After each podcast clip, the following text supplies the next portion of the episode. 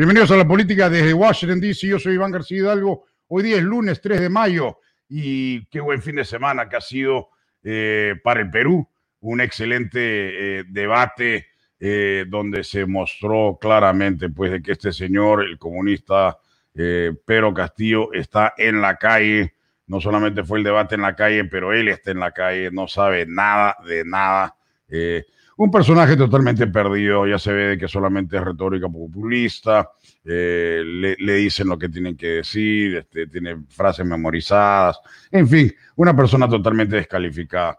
Pero antes de entrar a eso, acá en Estados Unidos este, vemos este, varias situaciones que están pasando. Obviamente, sí, el problema de John Kerry, que parece que estuvo operando en contra de la administración de Trump cuando él no era parte de la administración él puede estar sujeto a, lo que se llama el Logan Act o acto de traición a la patria. Eso vamos a ver cómo el Senado americano, el Senado republicano y la Cámara de Representantes mueven esa agenda a comité, a una investigación, que eso va a seguir avanzando.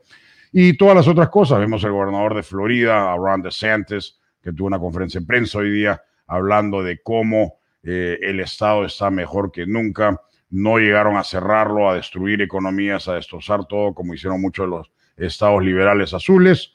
Eh, y en este momento Florida está en pleno auge, los alumnos en los colegios, la gente no tiene que usar máscaras, se ha vacunado más gente que cualquier otra parte del resto del país.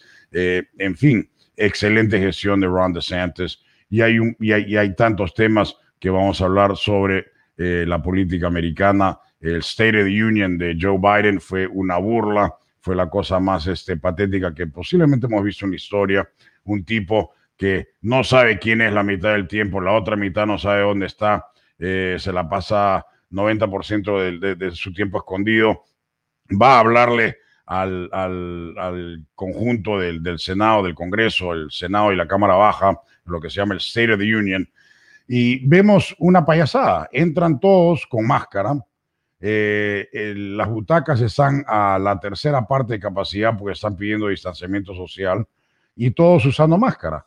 Entonces uno se pregunta, ah, bueno, antes de entrar a eso, él le pide a todo el mundo que por favor, por favor, vacúnense, vacúnense. Pero tú dices, todos han sido vacunados ahí. El, presidente, la vicepresidenta, la presidenta del Congreso, eh, los líderes, todos los miembros del Congreso han sido vacunados. Sin embargo, están con distanciamiento social. Sin embargo, siguen con máscara. Entonces, es una payasada. Ya se sabe de que todo esto es una payasada. Fue, creada para asustar a la gente, para controlar a la gente, para cerrar los negocios, para destruir economías, para destruir gente, ¿no? Para volverlas dependientes del Estado. En este momento tenemos gente que recibe más estar sentados en su casa sin trabajar que saliendo a trabajar por la forma como han hecho los paquetes de rescate aquí en Estados Unidos. Entonces no hay ningún incentivo para un montón de gente que regrese a trabajar, menos al menos que estés en estados como Florida o Texas, eh, donde sí las economías están abiertas y eso no existe. Pero en estados azules como Nueva York, Maryland, etcétera, la gente está sentada en su casa y no quiere trabajar porque recibe más estando acá. Entonces, en fin, eso lo vamos a entrar en bastante detalle el día miércoles. Pero por ahora vamos a invitar al profesor, al doctor, a la leyenda, al mito, al superhéroe, eh, Eugenio de Medina Lora. Eugenio, oye, es un placer, hermano, tenerte en la política como siempre. No seas tan malo, no seas tan malo. Me vas, a obligar, la próxima vez a abrirme la camisa eh, para, mostrar el logo de Superman. No sea mala. Exactamente, compadre. Oye, ahí he visto que has estado jugando con Twitter este, con, con tu amigo Cerrón. Eh, me parece interesante, ¿no? Porque es importante, creo que haya diálogo. Eso lo más importante. Eso siempre. yo tengo una política, Iván. Bueno, buenos días. Yo tengo una política de, que los que hacemos política tenemos que tener capacidad de conversar incluso con aquellos con los que polemizamos eh, apasionadamente, porque la política es eh, el arte de llegar a acuerdos en de los desacuerdos, ¿no? Esa es la política, ¿no? Si todos pensáramos igual, no tendríamos necesidad de hacer política, porque ya, pensamos lo mismo, entonces, entonces tú lo hago yo, da lo mismo, ¿no? Justamente la, la, la, habilidad política consiste precisamente en esa en ese tender puentes y poder persuadir al otro de que la posición tuya es la más correcta y llegar a algún tipo de consenso que pueda ser viable para manejar las cosas. E, el mundo es así, no, no podemos pensar que es de uno solo color, ¿no? Exacto, y eso, y eso es lo que te aplaudo, ¿no? De que estás conversando con el otro lado, mucha gente se ha polarizado tanto el tema de que, de que se olviden de que el diálogo es importante, pues Mira, no se trata, eh, no, no, es el, el, ataque personal ni, ni la destrucción de, de, la persona, sino es las ideas, ¿no? Entonces hay que debatir las ideas.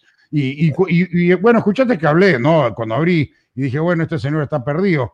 Lamentablemente, eh, eh, no es necesariamente un ataque personal, porque simplemente, simplemente estoy poniéndole luz a lo que, lo que es obvio, ¿no? Este, las ideas son malas, pero el problema es que tampoco tiene ideas, ¿no?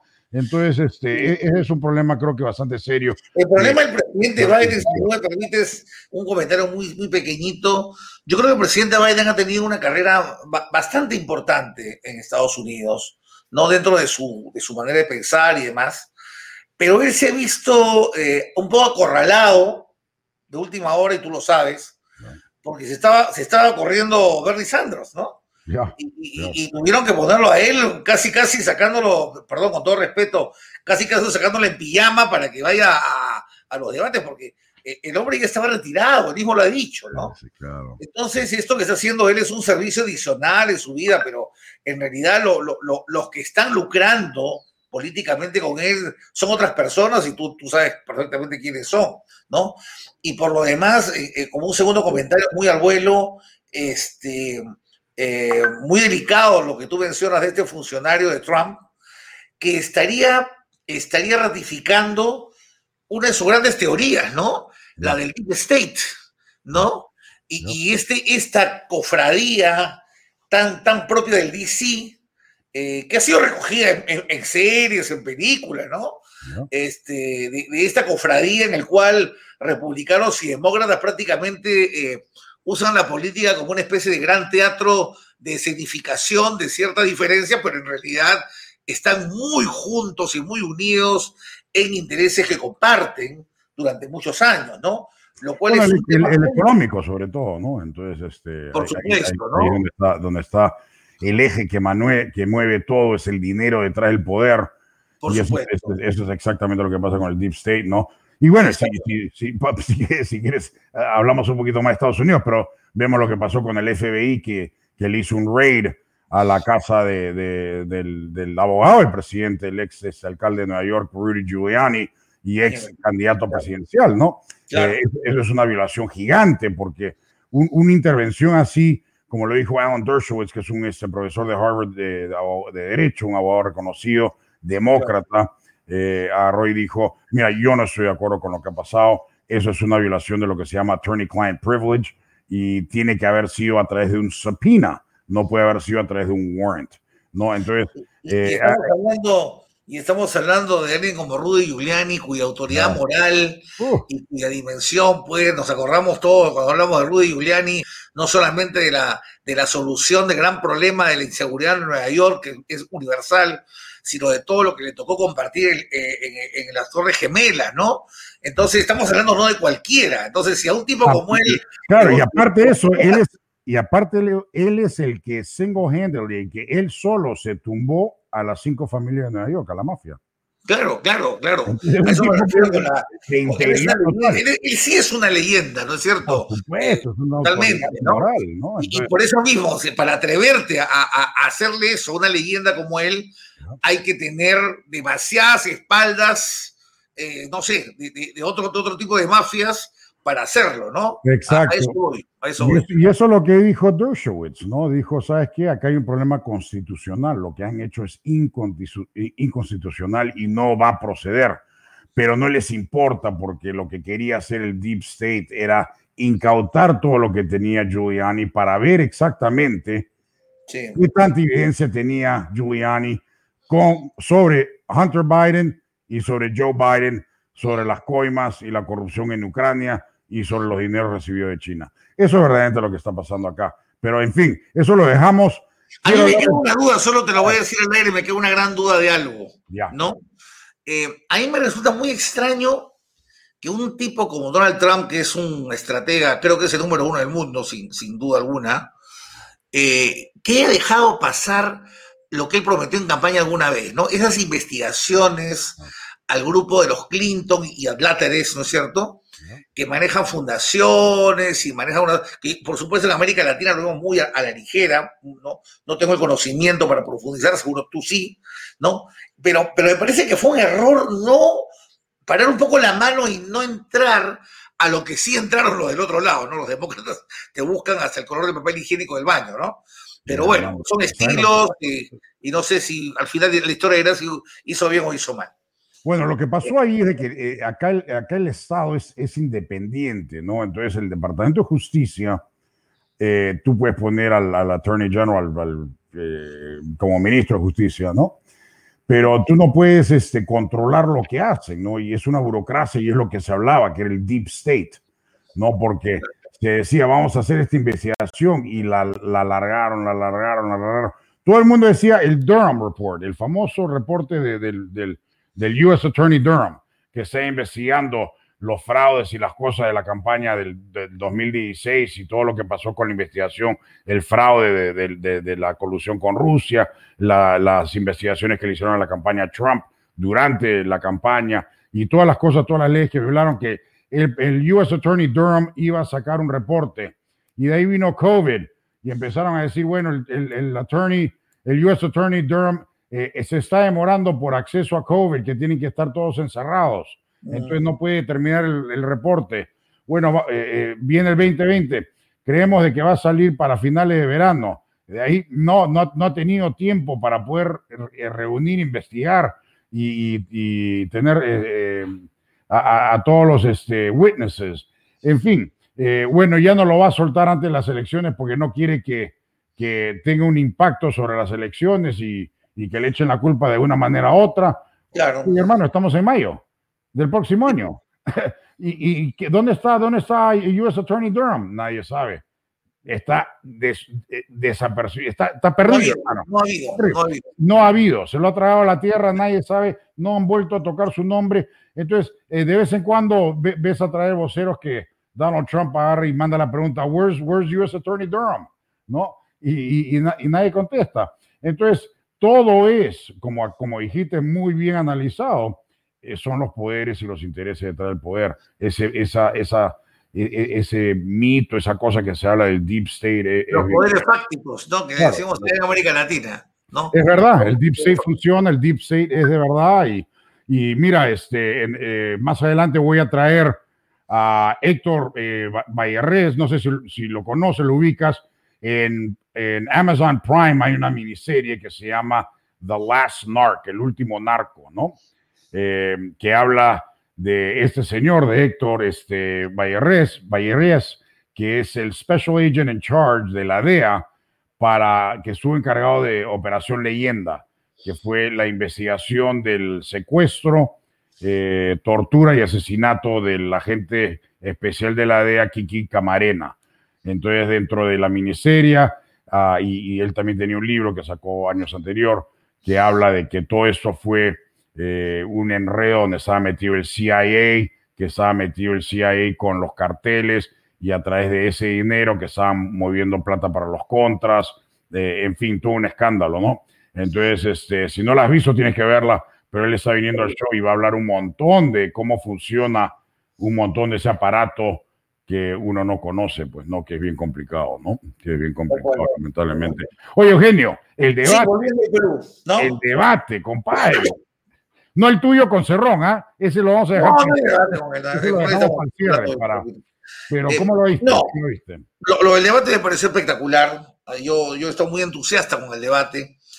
A, a, mis compatriotas por ahí que les gusta eh, la cosa suave, ¿no? El, latinoamericano en general se ha suavizado mucho para mi gusto. A ti a mí nos gusta, pues, las antiguas peleas de Ali y Foreman aquí cerrados, ¿no? Exacto. Con, su sagrecita más, como decimos en el Perú. 100%. ¿No? Este, en el debate tiene que haber contraste, ¿no? Y, tú eres profesor, contraste, tú eres profesor de cierta política, imagino que debes enseñar el debate también político. Lógico, lógico. que tienes que demostrar un contraste, ¿no? Lógico, y acá, acá, acá hay una suerte de, moda porque no se pueden decir nada a los candidatos, cada uno tiene que exponer su plan Dios mío, la cosa que voy a leer en internet, no necesito que me la lean. Yo necesito más bien evaluar al candidato en situaciones límite, en cómo lo ponen contra las cuerdas, en cómo sale, cómo, cómo ajocha al otro. O sea, ese tipo de cosas a mí me gustan, ¿no? Y, me gustan por eso mucho los debates eh, norteamericanos. Esta vez hubo un poco de eso, porque como se hizo de una manera tan improvisada, entre comillas, ¿no? Y, y Keiko Fujimori al final fue a Chota, o sea, lo cual simbólicamente es potentísimo, ¿no? O sea, a ver, para ubicar, para ubicar a nuestros amigos latinoamericanos, Chota es un pueblo del departamento de Cajamarca que queda al norte del Perú y que tiene una reputación, creo que tú lo sabes, de que los chotanos son muy machos, vamos a decirlo así, ¿no? Eh, eh, al, estilo mexicano, al mero mero, ¿me entiendes? O sea, es tierra de ronderos, para que ellos se ubiquen este, los ronderos fueron, son, personas organizadas de la sociedad civil que, todavía hasta el día de hoy este, castigan a los delincuentes con chicotes, con látigos en la plaza pública, que, que, muestran una virilidad, pues, este, del, campesino, eh, pero no el campesino sojuzgado, el campesino tirado para adelante, lo cual es muy lindo, ¿eh? Pero, pero en esa tierra, ¿no? con ronderos en la plaza de armas, con mayoría a favor del señor Castillo, Keiko Fujimori fue. Y eso lo hecho de ir me pareció espectacular. Y entró caminando, ¿no? Entró caminando. Entró caminando. La señora Fujimori se tomó el tiempo para, para hablar con las señoras, con las señoras de, muchas mujeres, sobre todo la apoyaban, y la verdad que dio una excelente demostración eh, de, capacidad de debatir, incluso cuando le estaban pifiando. Obviamente ella sabía que le iban a pifiar, ¿no es cierto? Había una minoría de, su gente de Fuerza Popular, pero salió muy airosa, ¿no? Y la verdad que yo estoy absolutamente seguro, Iván, que las encuestas que han salido ayer y que obviamente cerraron el, cómputo el viernes, no reflejan lo que ha pasado en Chota. Y yo te garantizo que si ayer la encuesta de Ipsos, que era la que más largo eh, dio el margen entre los dos de nueve puntos, yo te aseguro que el día de hoy es a lo mucho ocho puntos y por ahí me estoy quedando corto, por ahí que son 106. Exacto, eso es lo que yo dije, eso es lo que yo dije justo por, por Twitter anoche, ¿no? Yo dije, eh, estas encuestas no reflejan el debate. No, no, no. Eh, si reflejaran el debate, e-, esta carrera en este momento es una carrera de cinco puntos. ¿no? Sí, eh, por supuesto, por supuesto. Que sí. Eso es lo que es. Este, me encantó, ¿sabes qué? Keiko Fujimori demostró coraje, liderazgo y, este, valentía, ¿no? Yendo. Y caminando inclusive a la plaza. y ¿sabes qué? Y muchas veces en su cara lo pechó a, Castillo de frente y no, y no se intimidó y se paró y se le cuadró. Y sabes qué, eso, eso, wow, porque sabes qué, a casi todos los otros candidatos peruanos que fueron hombres le faltó hacer. Así es. Así es, yo, yo creo que hay muchos hombres que hubieran arrugado. Yo te digo de, plano, este, Iván, querido, este, este es el mejor debate de lo que va el siglo en el Perú. Wow. Así te lo digo, compáralo, compáralo con otros que hemos tenido, ¿no? De, dos minutitos, de hablar de una tontería, ¿no? Esto fue un debate de verdad, ¿no? Y, y la verdad que muy bien dirigido por los periodistas de este pueblo pequeño que es Chota, pero muy, lo que significa que tampoco hay que hacer tanta parafernalia para un debate en el Perú, ¿no? Vas a tener buena voluntad y, gente que medianamente sepa dar las pautas y, que las personas lleguen a hablar. Hay que dejar los candidatos que sean los que hablen, ¿no?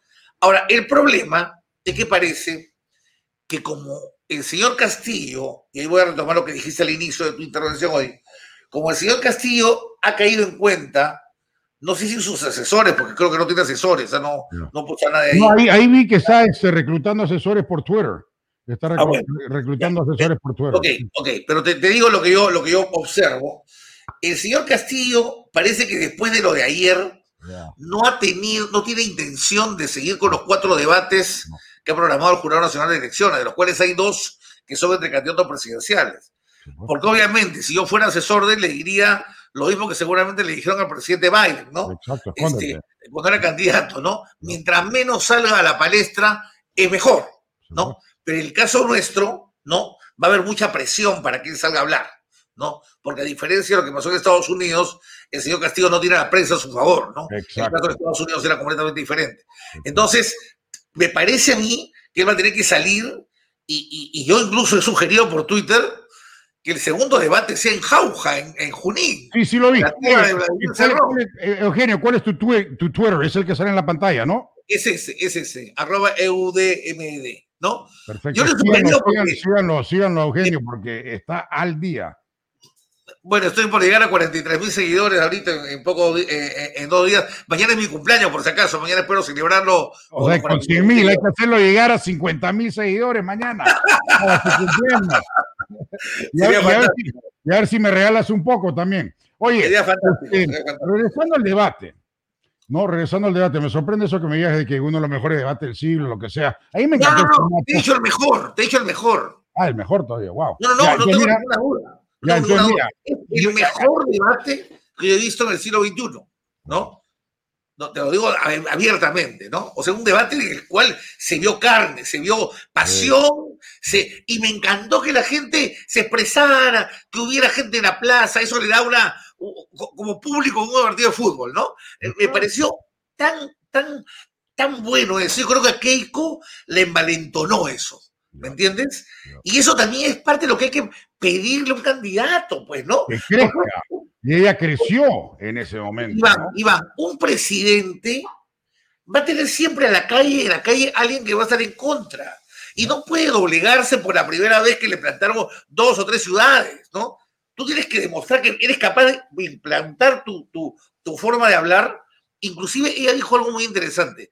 Me alegra, y aquí fue otra genialidad, dijo, me alegra haber venido a Chota porque sabía que iba a encontrar público en contra. ¿Y saben por qué?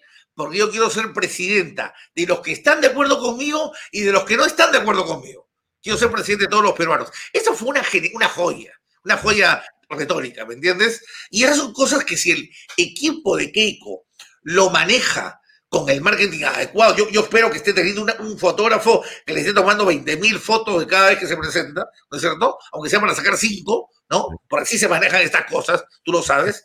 Si hablan esta narrativa heroica de Keiko Fujimori, Keiko Fujimori va a ganar y no va a ganar por poco, ¿ah? va a ganar por, por un margen importante. Yo creo que sí, pero el problema que yo veo, este, Eugenio, que tú hiciste un buen punto, que la prensa en ese momento en Perú no está con, con Castillo como la prensa estuvo acá con Biden. Eh, pero mi preocupación es de que lo van a esconder este tipo y el tipo va, va, se va a meter a un sótano a algún lado, van a, van a cerrar las puertas, ventanas y no van a contestar celulares hasta el día de las elecciones, ¿no? Y, bueno, hay que, hay que sacarlo igual, hay que sacarlo igual, hay que sacarlo igual. Hay, hay que sacarlo igual, o sea, si yo fuera estratega de Keiko, yo, yo, yo tendría forma de cómo sacarlo, ¿no? Ah, sí, 100%. Hay que sacarlo, hay que sacarlo. 100%. Eh, pero hay que sacarlo no tanto por, por, por, favorecer a Keiko, ¿no? Hay que sacarlo porque ese señor, ¿no es cierto? No lo conocemos, viejo, en el Perú, ¿no? Lo estamos conociendo recién, ¿no? Porque el hecho de que nos digan que es del SUTE, porque, bueno, eh, lo, lo, nombraron ahí, pues no, pero nada más. Pero ahora recién lo estamos ocultando. Keiko Fujimori, mi querido Iván, viene siendo ocultada desde que ella tiene 19 años, ¿no? Desde que era primera dama, ¿no es cierto? Ahora tiene 45 años, ¿no? Al señor Castillo no tenemos 45 días de conocerlo. Pues. Entonces, el pueblo, el elector peruano merece saber de quién estamos hablando. ¿Qué cosa está proponiendo? ahí, vi una entrevista que no sé quién le hizo eh, hace como dos meses y medio y que se refería a los monopolios como saga Falabella. Sí, claro. El tipo está totalmente perdido, ¿no? Yo incluso te voy a ser sincero, yo creo que el señor Castillo confunde lo que es presupuesto con PBI. Ya. ¿Ya? Porque, por ejemplo, tú sabes que la recaudación del PBI, la recaudación peruana es más o menos 14-15% del PBI. Del PBI como tomado como referencia, ¿no? Pero el señor Castillo dijo algo muy interesante. Dijo, tiene que haber el 10% del PBI para educación y el 10% del PBI para salud. Para salud. Ahí nomás. Ya tiene el 20%. Ya volaste, pues. no, no sé dónde va a salir el resto. Si hablamos de recaudación. ¿No? Entonces, este, yo creo que el señor Castillo necesita un, un fast track de economía de, los cursos que yo imparto en la universidad, digamos, a mis alumnos, pero con todo respeto, ya lo digo, ¿no? pero yo no creo que ni siquiera alcance el tiempo, porque él necesita manejar más conceptos, ¿no? Y francamente, eh, te lo digo de una manera muy, muy, muy honesta y con el respeto por el señor Castillo, ¿ya? Eh, porque también es un candidato y tampoco hay que tratarlo con tantas pinzas, ¿no? Yo te digo, es una irresponsabilidad de su parte postularse a la presidencia. ¿no? es como que yo, es como que yo un día diga, oye, ¿sabes qué, hermano? Quiero que me tomes una foto filoteando un Boeing 747 y que me dejen pues filotearlo con, con 400 personas a bordo. ¿Qué te parece? Pero me filmas, ¿ah? Porque quiero el recuerdo para dárselo a mis nietos. ¿eh? Quiero que vean el timón. Eso es una responsabilidad, pues, Iván. y está pasando en este caso, para que la gente nos entienda bien. Y eso es lo que está pasando, no, no está calificado, eso es lo que dije, no sabe. Ahí vi, ahí vi que le respondió un comentario a Rosa María Palacios que dijo, este, eh, la, la, economía se aprende, la ética y moralidad viene de casa o no sé qué cosa así. Eh, está bien, pues, pero el, el, problema es de que él quiere ser presidente y el Perú, el Perú no es una situación en este momento para, para estar enseñando. Eh, pero eso, pues, Pero eso también tiene su respuesta política, pues también está mal asesorado, pues, ¿no? Porque Perú Libre, que es el partido que él tiene, que lo está llevando en realidad, ¿no es cierto? Tiene como cinco presidentes regionales, o sea, gobernadores regionales, implicados en casos de corrupción, empezando por mi buen amigo Vladimir Cerrón, ¿no? Que, que, tiene una, ya tiene una, una condena firme, por eso no se ha podido postular como segundo vicepresidente. Entonces, si tú tienes ese techo de vidrio, no lo puedes sacar, puedes culpar. ¿A quién vas a culpar? ¿A Keiko Fujimori? ¿Cuál es el delito de Keiko Fujimori? ¿Haber, este, haber eh, organizado cócteles donde la gente no se quiso identificar? Es un mayor delito. Porque otro delito ella no tiene, ¿no? Su papá tenía un montón y por eso está en la cárcel, ¿no? Pero ella no lo tiene. Entonces, viejo, yo creo que es un arma que políticamente yo la voltearía muy rápido, ¿no? Entonces, yo creo que él está muy desorientado, ¿no? Muy desconcertado. Y, yo, yo incluso creo que él no esperaba llegar a esta instancia, él pensaba hacer una buena campaña y punto, mientras algunos congresistas, porque no tiene equipo, no tiene una sola persona que no, pueda... No te, digo, no te digo de que vi, vi los tweets de, de Pelú Libre y de Castillo y que estaban buscando abogados constitucionalistas. Y aparentemente la semana pasada estaban buscando economistas para que se unan a la campaña. Imagínate, o sea, a estas alturas del partido están convocando y por Twitter. O sea, quiere decir que no conocen a nadie y no tienen a nadie. Eso es terrible. Ahora, yo, yo imagino que lo más cercano para él sería utilizar, ocupar el equipo técnico de, de, Verónica Mendoza, ¿no? Porque Verónica Mendoza es lo mismo que Castillo, solo que con una mira, con una, con una etiqueta de señora joven, ¿no? Con la pinta de Micaela Bastidas y todo el asunto, pero en el fondo sabemos que es lo mismo, ¿no? Bueno, el equipo de Verónica Mendoza, ¿no? Este, está compuesto por profesores de la Universidad Católica, que yo estuve ahí, algunos han sido mis maestros, otros son mis colegas, ¿no? Y es una gente sólida en economía, pero, pero bueno, todos son más, más bien del orden keynesiano, marxista, por ahí, ¿no? Pero es lo más, es un equipo, digamos, que lo puedes decir, es, es un equipo sólido de economía, ¿no? No le voy a negar ninguna, ningún mérito, ¿no? Pero, pero me llama la atención y es sintomático que a pesar de los acercamientos de Mendoza a Castillo, todavía no esté el equipo técnico ahí. O sea, eh, mis ex colegas y maestros, ¿no? Están pensándola, porque de hecho les han dicho para que vayan y están pensando, voy a quemar mi prestigio en un proyecto como este, tan descabellado, tan totalitario, porque ahí también viene el otro, ¿no? El proyecto de Castillo no es solamente un, un proceso, un proyecto entre comillas reivindicador de los pobres, sino es un proyecto de corte bastante totalitario, ¿no? El hombre quiere volarse el Congreso, quiere volarse el Tribunal Constitucional, lo ha dicho así con todas sus letras. Entonces, yo si fuera un profesor universitario como ellos, que lo soy, ¿no? No arriesgaría mi prestigio tan así nomás en un proyecto de ese tipo, ¿no? Entonces, bueno, ahí nomás te doy un síntoma de que la cosa no va a fluir tan fácil de que cualquier técnico de prestigio vaya a las huestes de Castillo. Exacto, bien difícil. Hoy yo sé que te tienes que ir. Para cerrar, Eugenio, ¿cómo ves la cosa? Pronósticos, ¿qué pasa esta semana en Perú? Bueno, esta semana en Perú mi primer pronóstico es que vamos a tener eh, una encuesta, seguramente el miércoles, ya no será de Datum, perdón, no será de Ipsos, posiblemente será de Datum o de, o de CPI, en que va a empezar a reflejar la, el efecto chota, ¿no? Y eso eh, va a implicar eh, un acortamiento de las distancias, lo cual ya es mi segundo pronóstico. Ambas eh, ambas alternativas van a tener que replantear la campaña. Porque ya no estamos ya no vamos a estar hablando de una campaña de 15 puntos de diferencia, sino probablemente de 5 puntos de diferencia, ¿no? O menos. Y, hay que, y hay que tener mucho cuidado, incluso Keiko, ¿no? Porque cuidado que también uno se puede eh, uno puede este, dormir en sus laureles y pensar que todo está bien. O sea, yo creo que hay cosas importantes que mejorar. Creo, sigo creyendo que es fundamental que, que, Keiji Fujimori eh, eh, no, no solamente llame al voto de su hermana, sino creo que es importante que se vean juntos en una, una, placa fotográfica. Recorriendo, recorriendo, por ejemplo, el sur, que está tan, tan, tan, tan tan no visitado por el Fujimorismo y que es tierra hoy en día de Castillo, ¿no? Por ahí por el norte se puede presidir de Kenji, ¿no? Pero eh, esas cosas me parece que es importante hacerlas. Y, ojo, ¿ah? eh, cuidado que sabemos que en el Perú las elecciones se ganan en la última semana, ni siquiera se las dos últimas. Entonces, si Keiko pasa muy rápido a Castillo, también puede generar este otro efecto que te digo, ¿no? Una confianza muy, muy excesiva. Entonces, yo creo que hay que dosificar la máquina y es jugar como si tuviéramos 20 puntos menos, ¿no? Y seguir adelante y seguir adelante. Porque no voy a ser, perdón que mi perra está hablando, ahorita la van a, la van a censurar. No te este, preocupes, no te preocupes. Yo, yo, acá, yo acá tengo el mío enjaulado también, o sea que no. No, no, mi perro tiene toda la libertad, pero es que hay unos, perritos afuera de mi casa que hacen su buy y mi, mi perra la tiene, la tiene que contestar. Bueno, ya, Ya, ya, le hice cherry a mi perra eh, en América Latina. Ahora vamos a hacer, vamos a seguir con, con, con, el tema. Oye, oye, cuidado, cuidado. Antes que te vayas por ahí. Perdón. Antes que te vayas por. no, todavía tengo tiempo, todavía tengo tiempo. Antes que te separes de Kenji.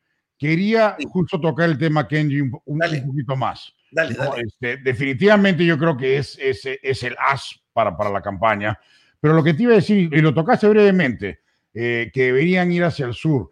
Eh, esa era una sugerencia que iba, iba a dar, ¿no? Es en ese momento, cuando está de, de, de, empuje, acaba de pasar lo de Chota, es en un momento de, crecimiento, es donde tiene que llevar la pelea a Casillo y tiene que ir a hacer campaña exactamente eh, en las regiones donde este señor Castillo está fuerte, ¿no? Porque tiene un momento. Y si lo sacan a Kenji, recuerda el padre, el padre era bien fuerte en todas estas regiones, ¿no? Por supuesto, por supuesto. Mira, de hecho te voy a decir algo más.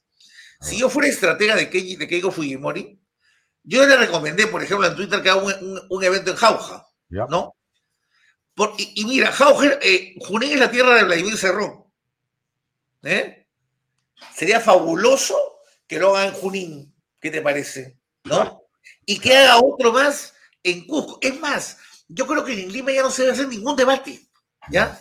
Que, sea, que ella lo haga, que ella lo haga en la cancha, en, la cancha adversa. Y va a ganar más votos. 100%. 100%. Va a ganar más votos. Porque se le va a ver más aguerrida. ¿Me entiendes? Y bien no, a ver que está yendo a pelear, que está yendo a pelear por el voto, ¿no? Está yendo a pelear por el voto. Está yendo a dar la cara, o sea, ok, dicen que soy corrupta, a ver, díganmelo en mi cara, ¿por qué soy corrupta? ¿Dónde están, los, benditos cargos? Cuéntenme. Me han investigado 30 años en el Perú, ¿no es cierto? Cuéntenme. ¿No? O sea, ese tipo de cosas el peruano lo entiende bien, ¿no? El peruano le gusta a la gente que sale, como que decimos en el Perú, que saca el fresco al otro. ¿No es cierto? Ya, compadre, tanto me están molestando. A, ver, cuéntame. Es que estoy, dímelo a mí. ¿No? Esas cosas te dan votos en el Perú, ¿no? más que el discurso gratilocuente, ¿no? Eso no, no, no estamos en esos tiempos. Y, como, y sigo ratificándome lo que dije siempre en tu programa. Ella tiene que mostrar furia, en el sentido furia de que tiene que cambiarse este estado que tenemos, ese estado que nos está dejando morir en la puerta de los hospitales, que está dejando que la gente no tenga agua potable durante décadas, que está haciendo que la gente tenga que trasladarse en una ciudad como Lima tres, cuatro horas al día, solo perdiendo su tiempo en los microbuses que están infestados de COVID. Ese es el mensaje que ella tiene que hacer. Ella tiene que indignarse, ¿no? Indignarse y de enojarse, ¿no? Esas cosas son las que yo creo que le van a dar la victoria a Keiko Fujimori. Pero tiene que pasar ahí. Lo de Chota fue interesante porque mostró parte de ese enojo, pero yo le haría un par de ajustes para que se vaya al centro y vaya al sur y rompa una vez esta elección con dos buenas presentaciones que creo que las puede hacer. Exactamente. Oye, Eugenio, siempre es un placer tenerte en el show. Este, esta semana, eh, eh, bueno, conversamos, conversamos fuera de cámaras para coordinar este, e, el, el, próximo update de Perú y sé que hemos quedado en hablar de América Latina y está pasando tanto en América Latina. Oye, lo de Colombia es impresionante, ¿ah? Oh my God. Lo de Colombia es impresionante. Creo que al presidente se le fue la mano.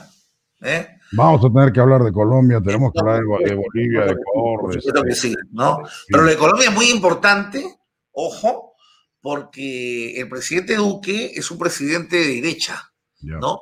Y está teniendo mucha reacción, incluso en las clases medias, porque él está con un programa muy, muy progre, ¿no? O sea, su, su, reforma tributaria es, propia de un, de un presidente de izquierda, no de un presidente de derecha. Entonces ahí hay un tema delicado, porque eso podría generar una reacción muy, muy penosa eh, para el otro lado, ¿no? Acuérdate que están ahí del otro lado también un, par de tipos de izquierda que quieren hace rato hacerse del poder en Colombia, ¿no? Este, entonces hay que tener cuidado con eso. Colombia lo vemos con preocupación, ¿no? Es un lugar también estratégico. Este, y, lo otro es la, lo que tendríamos que comentar también en su momento serán, o comentarlo tú con alguien más, son las elecciones este, que se vienen eh, asambleístas de congresales en Argentina, donde puede cambiar la correlación de fuerzas, ¿no es cierto? En un momento en el cual el COVID está haciendo estragos eh, en Argentina. Son dos países, Argentina y Colombia, a los cuales le sumas Perú, en los cuales se van a dar batallas importantes en estos meses, en este año en realidad, ¿no? Así que hay que tener muy en cuenta eso, ¿no? También viene, por cierto, la elección en Honduras, eh, país que yo quiero mucho, como tú sabes, y, que también ahí se van a estar viviendo las huestes del ex presidente Zelaya, chavista él, como tú sabes, con las huestes del Partido Nacional que hoy en día está este, en el poder y que al parecer este, tienen buenas posibilidades de mantenerse, que sería lo ideal, ¿no? Pero también el otro lado juega. Hay, hay cosas que analizar ahí, ¿no? Hay, hay, hay, hay partidos que se están jugando y que hay que mirarlos con mucho detenimiento en términos regionales, mi querido Iván. Exactamente, exactamente. Eugenio, siempre es un placer. Por supuesto, Un saludo para todos y espero tener buenas noticias la próxima que nos encontremos. Un abrazo. Excelente. Y a todos ustedes, ya saben, nos pueden seguir en iHeartRadio, Spotify, Apple, Google, Amazon Music y en este y, en ¿cuál me estoy olvidando? Ah, y en iHeartRadio. Bueno, excelente. Nos vemos el miércoles. Muchas gracias.